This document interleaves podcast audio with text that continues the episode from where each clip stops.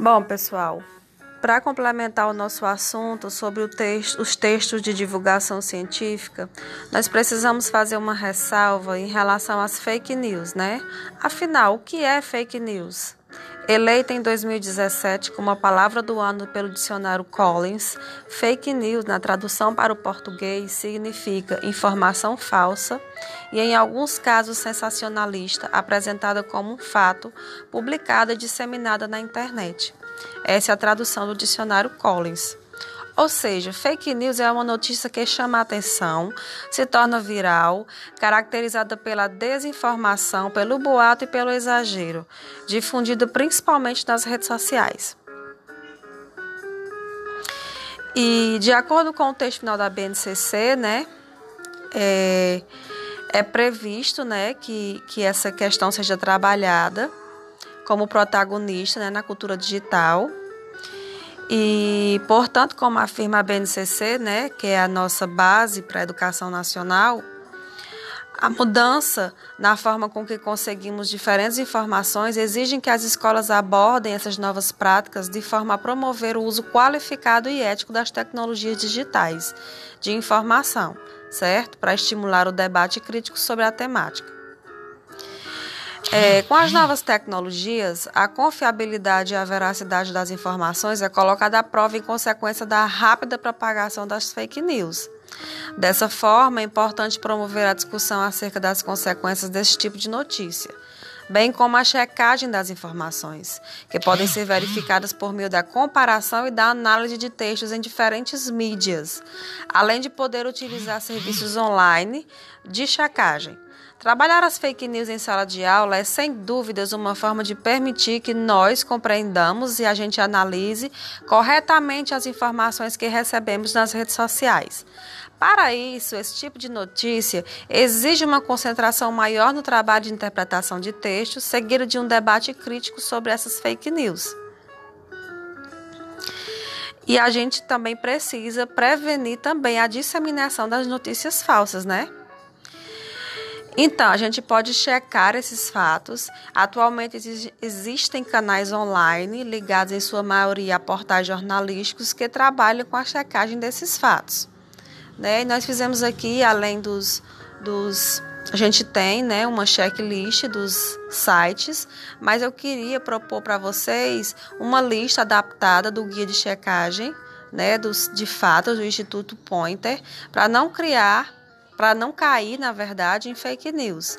Primeiro, verifique os detalhes do endereço do web, web do site. Olhe a seção sobre nós, geralmente sites confiáveis têm informações de contato dos autores e das redes sociais. Confira se os perfis das redes sociais são verificados, se possuem aquele tiquezinho azul, né? Geralmente isso aparece muito no Instagram, acho que vocês já deram para perceber que quando um Instagram ele é verificado, ele possui uma setinha azul em cima, né? Ele tem uma, uma bolinha e uma setinha azul em cima. Veja sempre se a fonte primária da notícia, os links, as referências, se existe essa fonte primária. Procure confirmação e a informação em outras mídias, né? Vocês não se detenham a um só site, procurem outros sites para confirmar e confira sempre a data, isso é muito importante, viu, pessoal? A data e a localização das publicações, para verificar se não são republicações de notícias ou boatos que já circulam anteriormente. Não saia compartilhando conteúdo sem pensar. Verifique antes a sua veracidade, certo? Então, é muito importante que a gente se atente a essas questões e é só fazendo essa ressalva, esse adendo né, ao nosso conteúdo sobre os textos de divulgação científica, que é algo que tem sido assim muito divulgado ultimamente por conta da pandemia da Covid-19. Olá, bom dia. Vamos ao nosso podcast de hoje. Vai ser a leitura do conto Vagabundo na Esplanada, de Manuel Lopes Fonseca.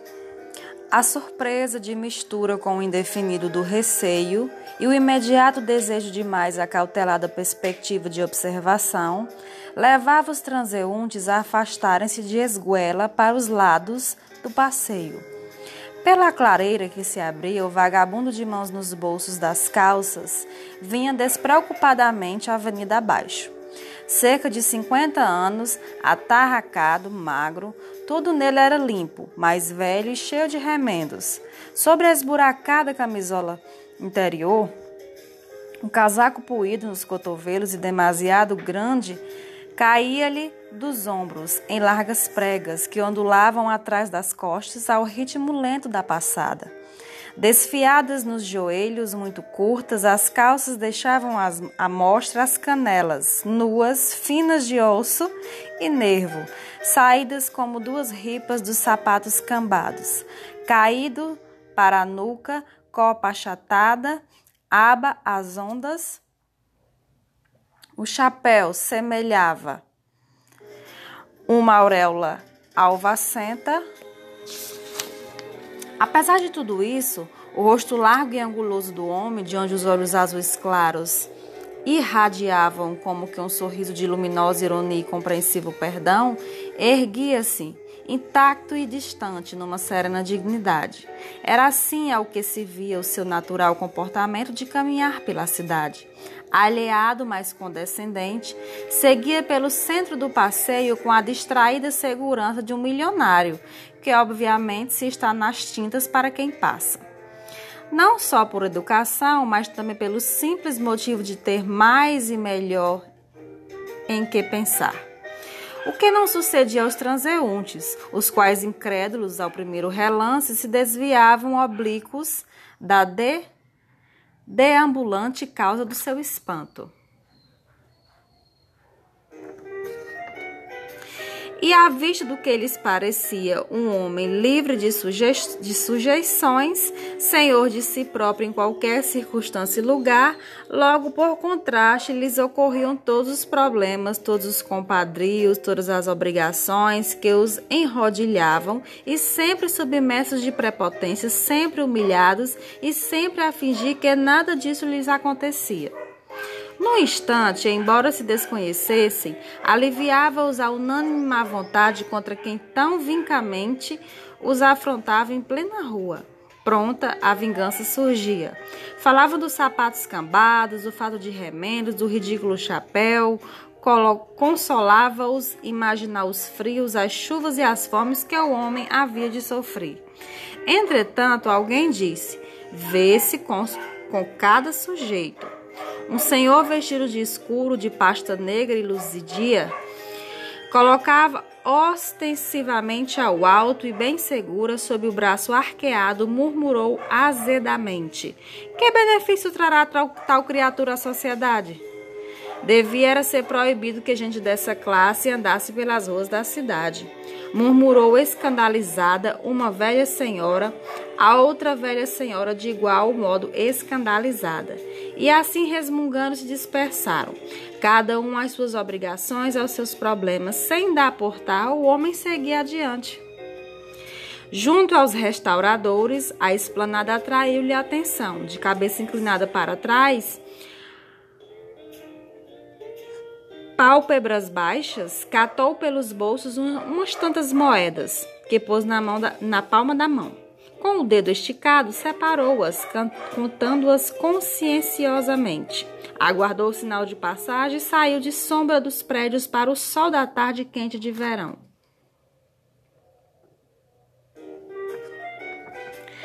A meio da esplanada havia uma mesa livre, com a vontade de um frequentador habitual, e o homem sentou-se. Após acomodar-se, o melhor que o feitio da cadeira de ferro consentia, tirou os pés dos sapatos, espalmou-os contra a frescura do empedrado sob o tolo.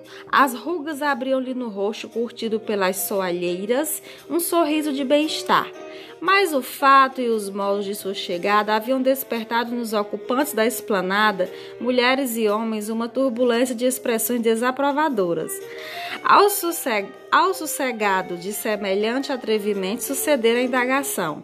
Ausente, o homem entregava-se ao prazer de refrescar os pés cansados, quando o inesperado golpe de vento ergueu do chão a folha inteira de um jornal e enrolou-lha nas canelas. O homem apanhou-a, abriu-a, estendeu as pernas, cruzou um pé sobre o outro, séptico, mas curioso, pôs-se a ler. O fato de se tão discreto pareceu constituir a máxima ofensa para os presentes. Franzidos empertigaram-se, circunvagando os olhos, como se gritasse: Pois não há um empregado que venha expulsar daqui esse tipo? Nas caras descompostas pelo desorbitado melindre havia o que quer que fosse de recalcada e de onda raiva contra o homem mal vestido e tranquilo que lia o jornal na esplanada. Um rapaz aproximou-se, casaco branco, bandeja sob o braço, muito senhor do seu dever. Mas ao reparar no rosto do homem, tartamudeou. Não pode! E calou-se. O homem olhava com benevolência. Disse é reservar o direito de admissão, tornou o rapaz hesitando. Está além escrito, depois de ler o dístico, o homem com a placidez de quem, por mera distração, se dispõe a aprender mais um dos confusos costumes da cidade, perguntou: Que direito vem a ser esse? Bem, volveu o empregado, a gerência não admite. Não podem vir aqui certas pessoas. E é a mim que vem dizer isso? O homem estava deveras surpreendido, encolhendo os ombros como quem se presta a um sacrifício. Deu uma mirada pelas caras dos circunstantes, o azul claro dos olhos embalciou-lhe. Talvez que a gerência tenha razão, concluiu ele em tom baixo e magoado. Aqui para nós também me não parece lá grande coisa. O empregado nem podia falar conciliador já a preparar-se para continuar a leitura do jornal, o homem colocou as moedas sobre a mesa e pediu delicadamente: Diga à gerência que os deixe ficar. Por mim, não me importo. Manuel Lopes Fonseca